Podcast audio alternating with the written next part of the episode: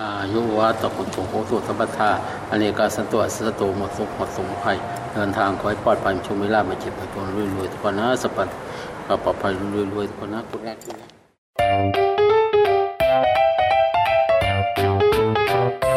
欢迎收听《艾咪曼谷日记》。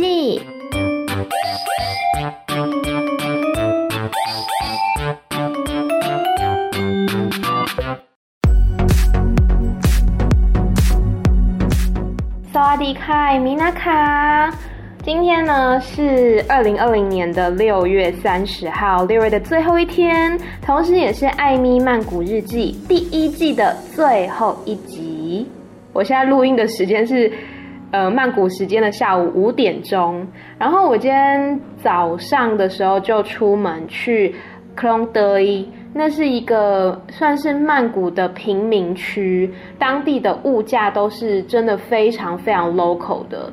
我去吃了两间店，我觉得非常快乐。一间呢叫做跳舞的鸭鬼屌。它之所以叫跳舞的鸭，除了说它的那个鸭肉粿条真的是非常好吃，就像是有鸭子在你的嘴巴里面跳舞一样。另外一个呢，就是因为那个老板他在呃准备材料或是煮面的时候呢，动作非常的流畅，就好像在跳舞，所以才因此得名叫做跳舞的鸭粿条。那另外一间店是在呃克隆德市场，克隆德市场它是全曼谷最大的生鲜批发市场，就是除了呃蔬菜水果之外，还有像是呃肉类啊、海鲜呐、啊，呃甚至还有一些生活用品、水果等等，通通都在这边。我自己是蛮喜欢逛市场的，因为我算是一个在市场长大的孩子，所以对于这样子的氛围就感到诶很亲切、很熟悉。然后我就去那附近吃了一家算是名店吧，叫做王春盛牛肉火锅。这个名字非常的华人味，因为老板可能是中国人吧，我想。我真的觉得，如果你跟我一样是喜欢吃内脏类的朋友，我觉得听起来有点可怕。我个人很爱吃内脏，就是各种动物的内脏。哎，完了，警察等一下要不要来查水表？就是什么猪内脏啦、鸡内脏啦，然后这一家它是专门卖牛肉的，所以我点的是牛杂火锅，里面就是除了牛肉之外呢，什么牛肚、牛心、牛肝都在里面。超级嫩，超好吃！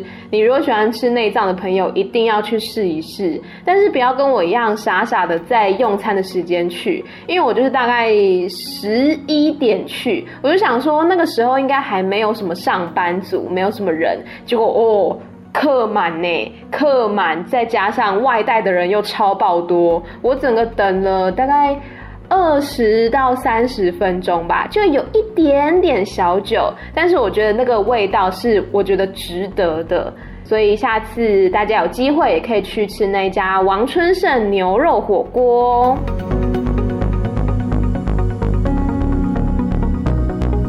然后呢，吃完火锅之后，我就再回到格隆德市场去买东西。哦，我买的超开心的，我买了整整两大袋，然后只要一百块，是不是很快乐？我买了什么呢？我买了一公斤的山竹。我不晓得大家知不知道我跟山竹的一个爱恨情仇，就是我其实是第一次吃山竹，然后在这之前呢，我其实多次的想要在曼谷街头寻找山竹，但是。我本人就是你知道，非常的怂，完全没有看过，也没有吃过山竹，就有多次在路上把其他的水果误认为山竹。例如说呢，我第一次把那个山驼果，一个我之前有剖过，长得很像木雕的一个水果，把它误认为山竹，然后它非常的酸又很硬。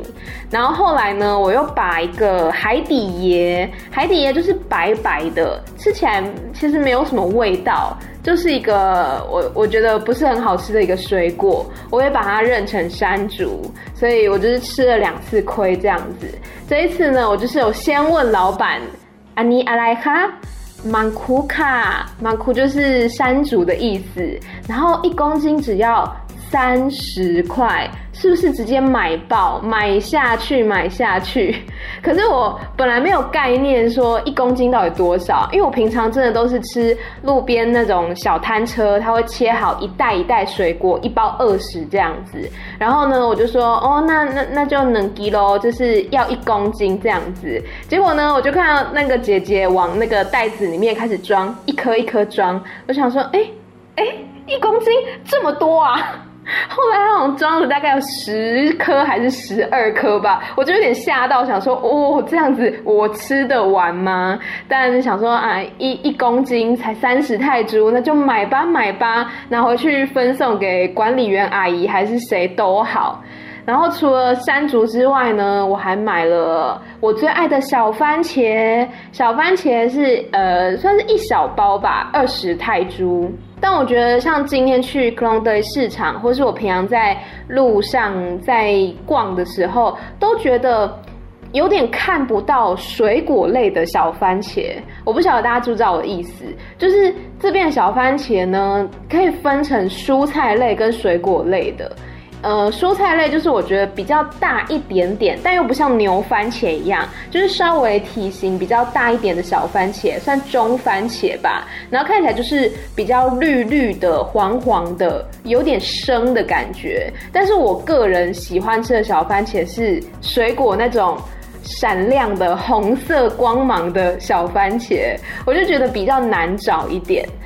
那呃，今天就刚好有有看到这样子，一包二十块，非常的开心。我还买了一个泰式甜点，十五块。还有哦，我还买了西瓜。一般都是在那个路边的摊车买一包嘛，二十块。但是我今天就看到说，哇，三分之一切片，那应该不算切片吧？三分之一颗的西瓜。才二十五泰铢，买爆啊！直接买下去啊！我差点要买一整颗的西瓜，但觉得有有点太重，所以就先买三分之一颗。然后我还没有吃啊，但我觉得应该蛮甜的。另外还买了木耳，嗯，我很爱吃木耳，大概就这样吧，就觉得哇，这样子买下来真的很便宜耶！因为平常去，比如说 Tesco。买的话，可能就虽然很近，但就没有那么便宜。但是我觉得之后我也许真的会宁愿搭公车去那边，然后买好几袋再回来，因为这样子都比较划算。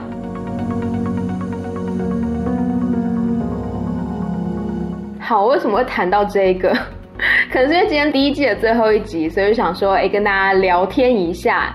那今天呢，主要来跟大家分享第一季里面的我觉得很有趣的一些数据，因为我使用的是 First Story 嘛，那他们其实会提供很多的数据给我们创作者参考。那今天就要来公布，哎，到底在这么多集，我第一季做了四十集，在这四十集里面，前十名的集数是哪一些呢？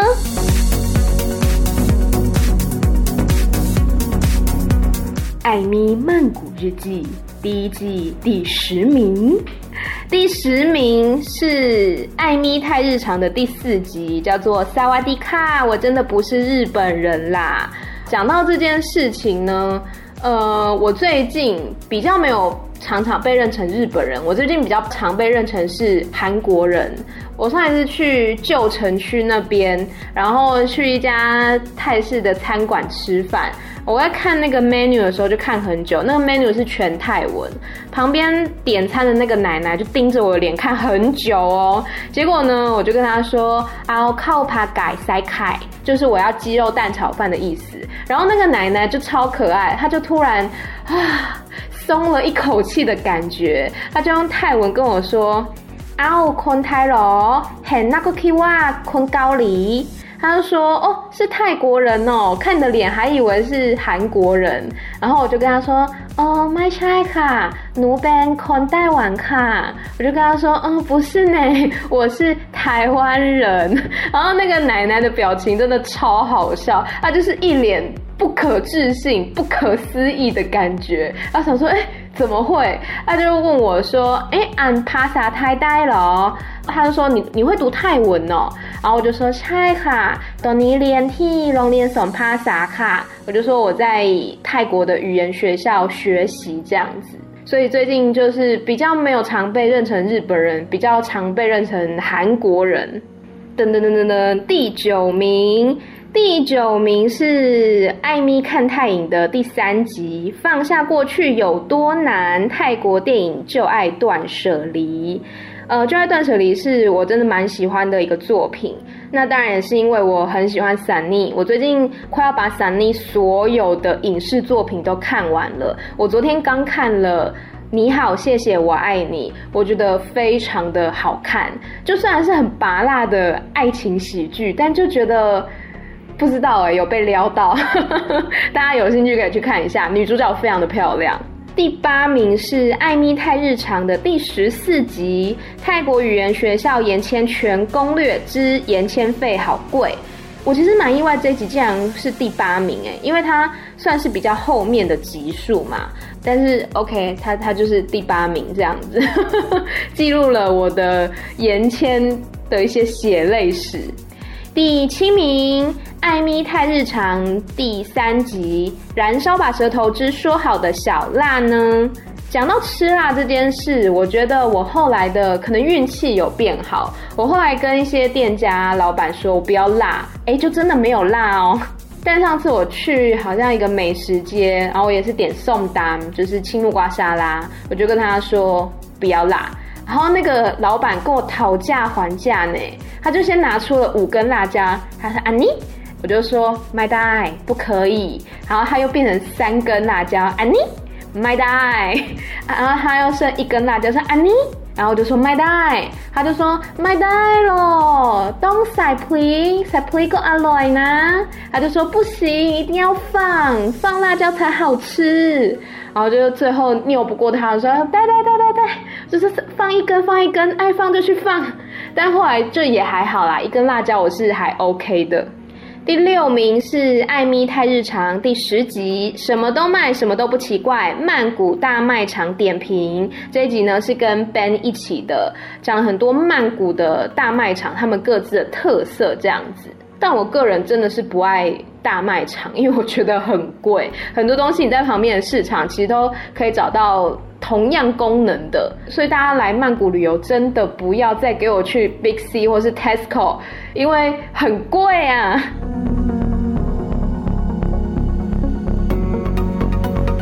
好，接下来进入了前五名 Top Five，第五名是艾咪突然想唱歌的 EP 五。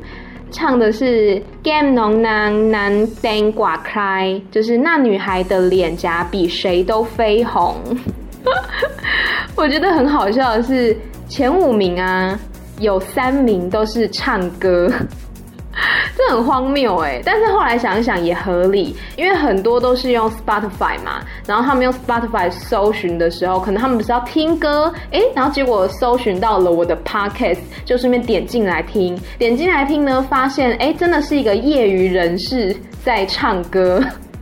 我觉得是一个只想要记录一下自己的乌克丽丽，还有练习泰文歌词的人，他们可能觉得傻眼吧，想说，嗯，嗯，这个人唱的是，嗯。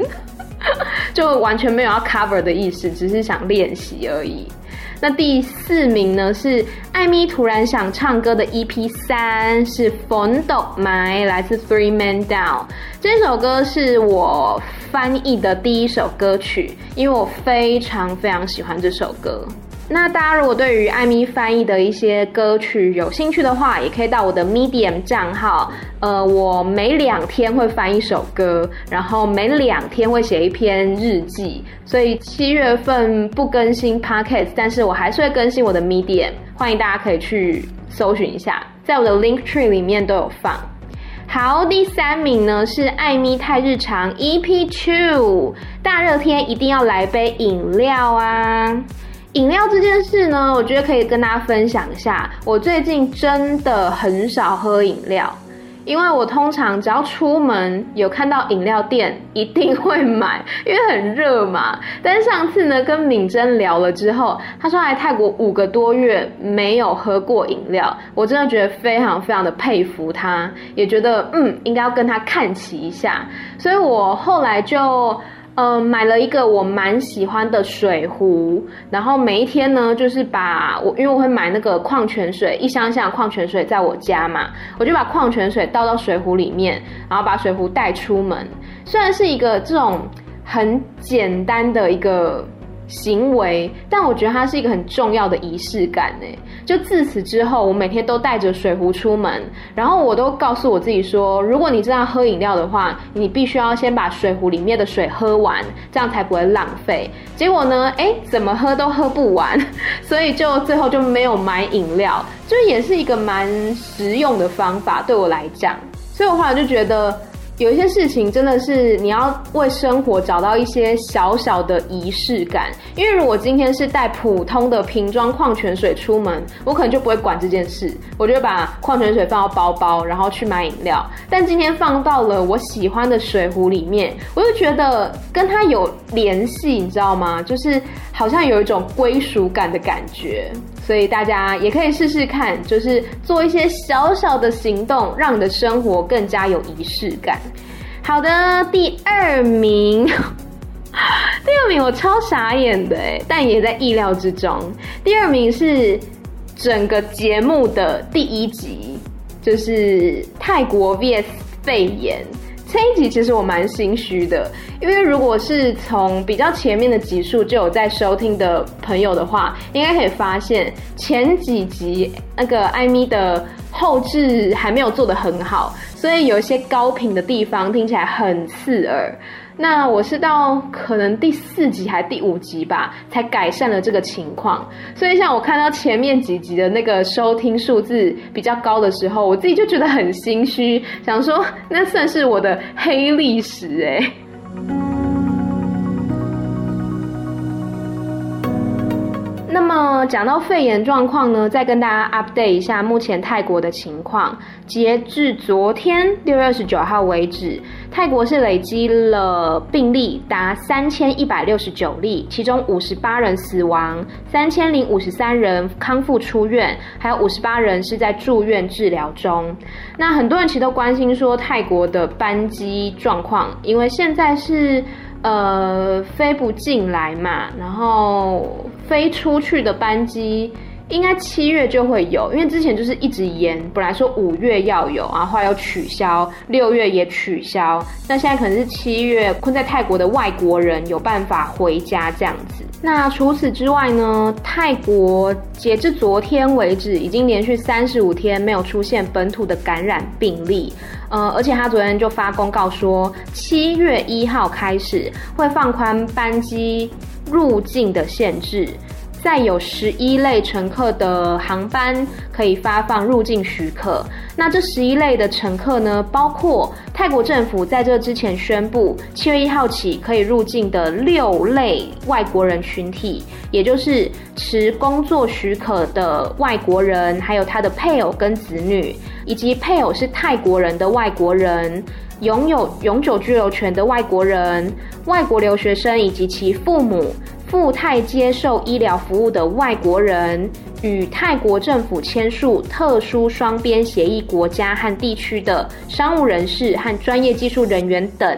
那么，签署特殊双边协议的国家跟地区呢，包括有日本、新加坡、韩国、中国跟香港。那么，这样看起来的话，似乎台湾的朋友好像暂时还是没有办法来泰国这样子。好，这是班机的部分。那此外呢，泰国之前不是算半封城吗？然后在这两个月当中逐步的解封嘛。那现在呢，几乎算是最后一波解封，也就是从明天七月一号开始，就是泰国的夜间娱乐场所。因为之前呢，除了说有半封城的限制之外，那其实也有宵禁的关系，所以那些夜生活店家基本上是没有办法营运的。那现在宵禁也解除了，然后泰国的夜间娱乐场所、酒吧啦、夜店啊，也要在明天开始重启营业。所以我觉得算是慢慢的都不回正轨了啦。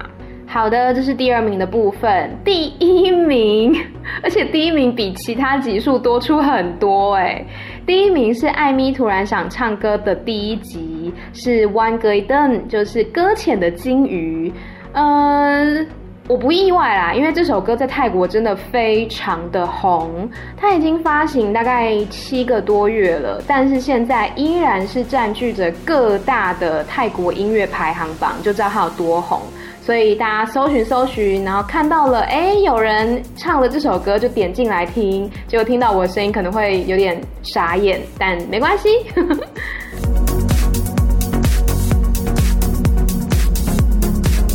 好的，这就是第一季的前十名，也欢迎大家跟我分享一下你最印象深刻，或是你最喜欢的是哪一集呢？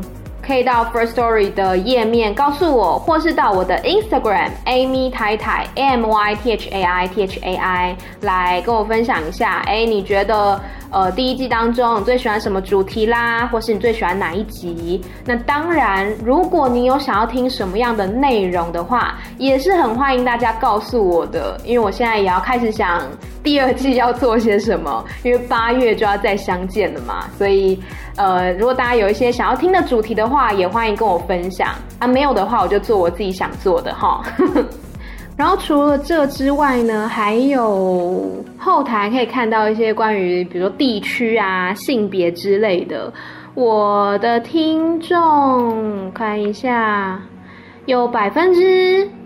大概七十左右的人是使用 iOS 收听，然后 Android 有百分之十五点四，Windows 百分之七，然后其他就剩下的。软体方面呢，哦，有五成二的人用 Apple Podcast，呃，Spotify 比我想象中的少诶，二十五点八，嗯，其他还有像是 Google Podcast、Pocket Podcast、iTunes。嗯，以及 Podcast Addict 等等，有蛮多软体的。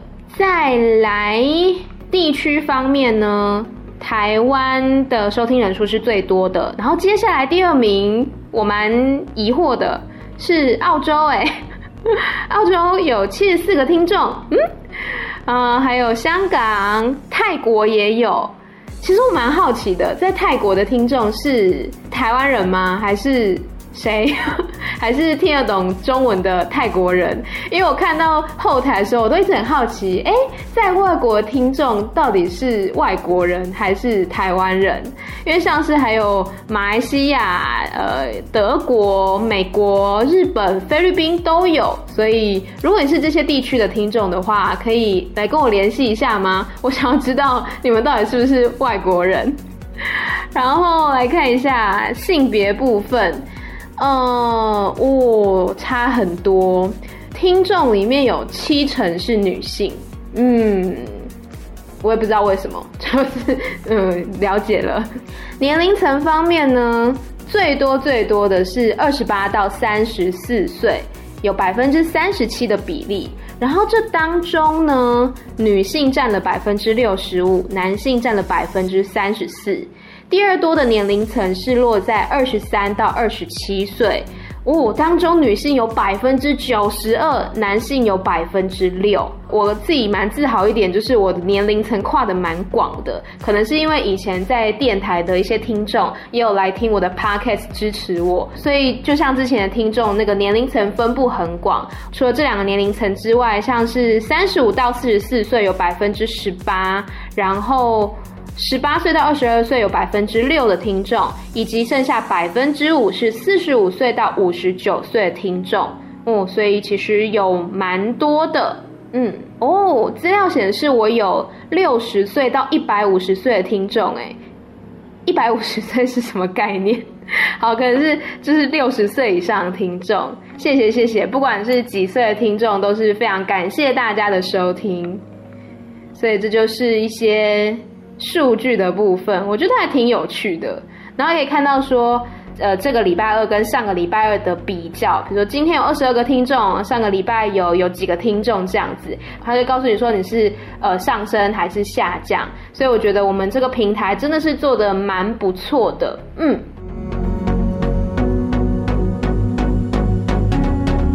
想要跟大家分享一下，嗯、我这两个月有看的一些戏剧作品，然后觉得蛮不错的，可以推荐给大家。嗯，我要推的其实不算是那种电视剧，因为我觉得电视剧大家应该都多少有有有有在 follow。我要推的是呃，Nadal Bangkok 这间制作公司呢，他们其实非常的有名，就是很多的戏剧作品，像《荷尔蒙》也是他们做的，还有那个《爱的救护》也是他们。他们在上个月还上上个月吧，推出了一系列的网剧，叫做《嘎多》，嘎多就是隔离的意思，所以中文翻作隔离系列。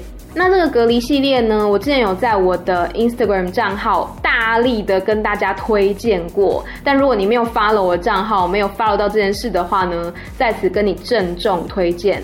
这个隔离系列呢，它是每集大概二十分钟上下的短剧，每一集没有关联。那它主要讲的就是在隔离期间的日常生活。我觉得很有趣的是，它除了讲隔离之外，它还运用了很多现代的科技。例如说，有一集呢是呃有一个女生跟她的闺蜜用 Google Map 去抓奸，就是因为其中一个女生她在 Google Map 上面看到了她男朋友的公寓前面站着她男朋友跟另外一个女生，因为大家知道 Google Map。如果有照到人的话，通常他是脸会打马赛克的，所以他确定那个男的是她男朋友。诶，但旁边那个女生她不知道是谁，所以她就觉得很奇怪，就跟她的闺蜜讲这件事情，要跟她一起来抓奸就对了。然后另外还有一集是，呃，有一个直播主在直播的时候遇到鬼。那一集我觉得也很有趣，以及像是比如说线上课程现在不是很夯吗？有一集他也是透过线上课程的那一种手法来讲故事，他其实就是在表现我们每一个人在隔离的这段期间到底。可能会遇见什么事情？像有一集也是我印象很深刻的，因为总共有十集，所以我爆一集的雷应该不会怎么样吧？就大家有兴趣可以把整个系列看完。有一集呢是呃两个好朋友，然后。一个人他是在家工作，一个人他是还是要照常去公司上班的。然后在家工作那个人他是一个发明家，他就发明了一个装置，是可以让人跟其他人保持安全距离的。他就是在身上套一个很大很大的圈圈，所以别人没有办法靠近你，就有点像是我们在穿那个之前那种泡泡足球的那个概念，就是你本身是一个很大的泡泡，别人没办法靠近你。那个发明家就把这个装置拿给那个要上班的朋友试穿，然后那个朋友就说：“这根本没有办法使用啊，一点都不实用。”反正他们两个讲着讲着就吵起来了。那个出去上班的朋友就跟发明家说：“你又不像我一样，每天都要出去外面上班，你知道我多害怕吗？我要是在外面染病了，回来感染给我妈怎么办？”反正他们对话就在争吵当中结束了，这样子。这时候呢，出去上班的朋友，他妈妈正好开了他的房门进来，然后那个人看到就很着急的叫他妈妈赶快出去。其实就是因为他觉得自己每天在外面上班，然后要接触到很多人，他觉得。很危险，很有风险，所以他这些天以来根本跟他妈没有办法好好的接触，甚至他妈妈叫他吃饭什么的，他都他都只能叫妈妈赶快出去，因为他不想要让他妈妈有任何的危险，所以他们已经很久很久没有好好的相处了。那隔天呢，这个出去上班的朋友他就收到一个包裹，是他的发明家朋友寄来的。这个发明家改良了他的发明，他送了一件有点像是雨衣的东西，取代掉之前那个大圈圈。也就是说，让那个出去上班的朋友仍然是可以穿着，仍然是可以保护自己，但不像之前那个大圈圈一样这么的碍手碍脚，这么的不方便。那这个上班的朋友呢，就觉得很暖心。他后来就穿着那一件就是像雨衣一样的防护罩，走去拥抱他妈妈。那一幕我真的是看到觉得，哦，很 sweet，很窝心。就是真的在这样的疫情期间。有很多人他是会害怕说，诶，如果我在外面没有做好防护措施，那我回来家里有家人、有小孩，上面还有长辈，如果谁的免疫力不好，然后我没有做好防护的话，是不是就有可能会有这些感染的风险？其实应该很多人都有这个疑虑。那这一集我觉得他就讲出了这样子的一种很挣扎的心情。然后其他集其实真的很多啦，就是我真的很推荐大家去看一下这个系列，因为它有一些是很好笑的，但是有好几集我就是哭得很惨的那一种。但我觉得最有趣的还是它使用了很多就是现代人会用的一些科技，所以你看到的时候就觉得哎很亲切，就很像朋友发生的故事。那如果大家想要看这个系列的话，你只要上 YouTube 搜寻 Nadal Bangkok。N A D A O B A N G K O K 就可以找到了，叫做隔离系列嘎多啊。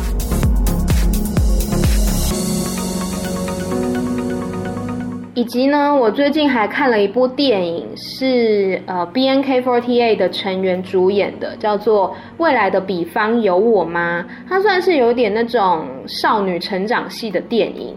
那它讲的就是女主角，她自从母亲去世了之后呢，就帮着爸爸在打理家里面的粿条店。那但是她一直都很想要离开这个小镇，所以他就去申请了去芬兰的奖学金。但他并不是特别选芬兰的，他只是觉得去哪里都可以，只要离开这个地方。那除了他之外呢，还有另外一个他的朋友叫做 Bell。Bell 呢，他的父母离婚之后，他就跟爸爸还有奶奶一起住在这边。然后这部电影它其实没有很大的高低起伏，它就是在讲贝尔跟素素是那个女主角的名字。贝尔跟素平凡的生活，但是现在这个平凡生活要起了一个巨大转变，就是因为素她要去芬兰读书了，所以这明显的是对他们规律而平凡的生活带来一个。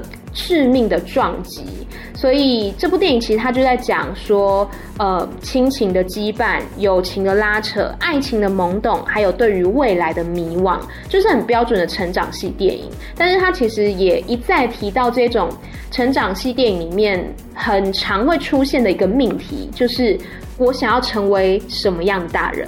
它里面有一段台词就是“多肯老在来变ผู้ใหญ่แบบไหนกันวะ”。นี่ยังไม่โตขึ้นหรอ ไม่ดิกูหมายถึงแบบอีกสิบปียี่สิบปีถ้าเราโตไปเราอาจจะกลายเป็นผู้ใหญ่แบบที่เราเคยเกลียดก็ได้นะถึงตอนนั้นถ้ามึงมารำลึกว่ายี่สิบกว่าปีก่อนมึงเคยเป็นยังไงนะ这段台词就是他们互相在问说长大之后我们会变成什么样的大人呢？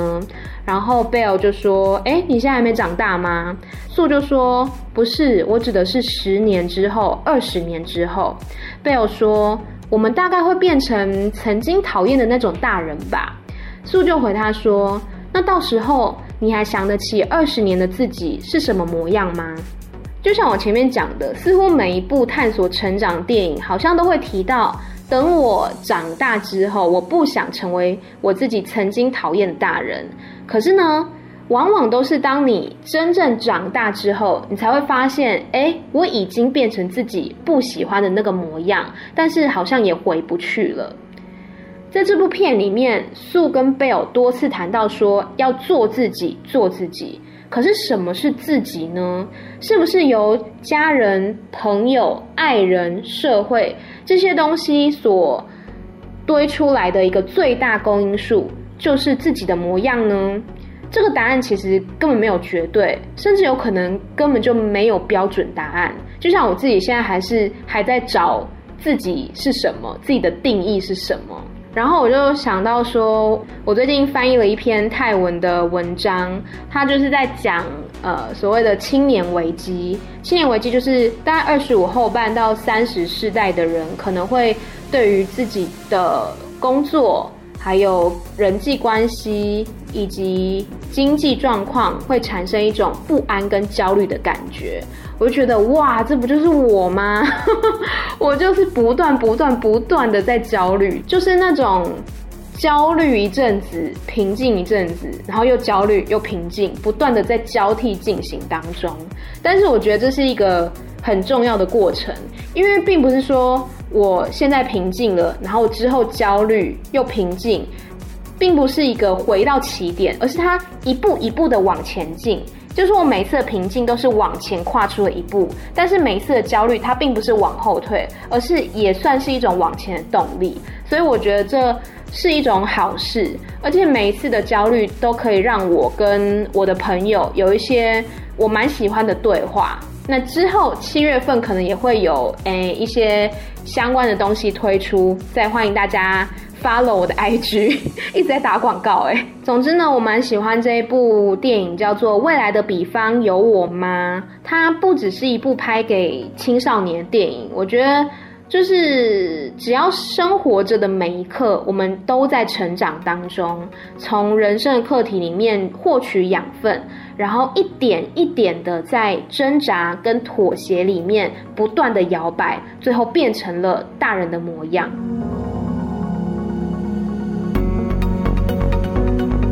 然后最后还想跟大家分享一下我最近的一些旅程，因为我最近刚好有机会呢去参加一个 walking tour，而且因为当天预约的另外一个人没有来，所以就变成我个人的 private tour，超爽的，就是那个导游跟我一对一。我们是从那个曼谷的马哈拉码头集合，然后一路上就是穿过附近的像是佛牌市场啦、皇家田广场。还有像是大皇宫、卧佛寺、法政大学等等，以及曼谷城隍庙。虽然不一定有入内参观，但是我的导游他叫做 Pine 他都非常耐心的帮我介绍他们各自的背景故事。就像曼谷城隍庙。它里面有镇国神柱，它是在一七八二年的时候，拉玛一世就是泰国之前的国王拉玛一世将首都迁到曼谷的时候所建立的，就是他迁过来之后的第一个建筑物就是那一根柱子，所以它非常的重要，意思就是在保护这片土地上面的人民。然后 p i n a 他也跟我讲了，像之前在阿尤泰亚王朝，他们跟缅甸的一些征战的历史，以及拉玛四世的远见，拉玛五世他的外交手腕，还有推动泰国现代化之路等等。所以我觉得是一趟非常有收获的行程，因为它其实除了讲历史故事给我之外呢，我们也会分享一些不同的文化，像是我们在曼谷城隍庙看舞者表演的时候，我就说，哎，台湾也有这种谢神的习俗，哎。有一些他是请布袋戏的戏班或是歌仔戏的戏班来演出，但是有一些呢是请衣着比较清凉的舞者在庙前表演热舞这样子。pin 听到之后就是非常的惊讶，他就说：哇，那我一定要去台湾，就为了看清凉舞者来台湾这样子。总之我觉得蛮开心的，就是一路上可以跟他用泰文和英文聊天对话。我好像印象中没有跟别人用。泰文聊这么久的天过，所以我自己也觉得，嗯，很有趣，真的是一个文化交流的感觉。总之呢，现在因为疫情比较稳定的关系，所以。呃，我蛮常出去自己走跳的，就是一些我想去的景点，然后我自己能凭着大众运输工具到的话，我都会想要去看看。呃，一路上也遇到了很多人啦。那七月份不更新嘛，但是我还是会出去玩，所以大家可以 follow 我的 Instagram，就是因为我会记录一些我觉得旅程上有趣的人事物。那有想要看的话呢，就可以来追踪一下这样子。好了，我现在已经录了四十几分钟，我觉得真的有点太长了。呃，可能是因为第一季最后一集吧，觉得有点舍不得。总之呢，就还是希望大家不要抛弃我，我八月会再回来的。那我想听什么主题的话呢，也都欢迎留言告诉我，这样子，我们就八月再见喽，拜拜。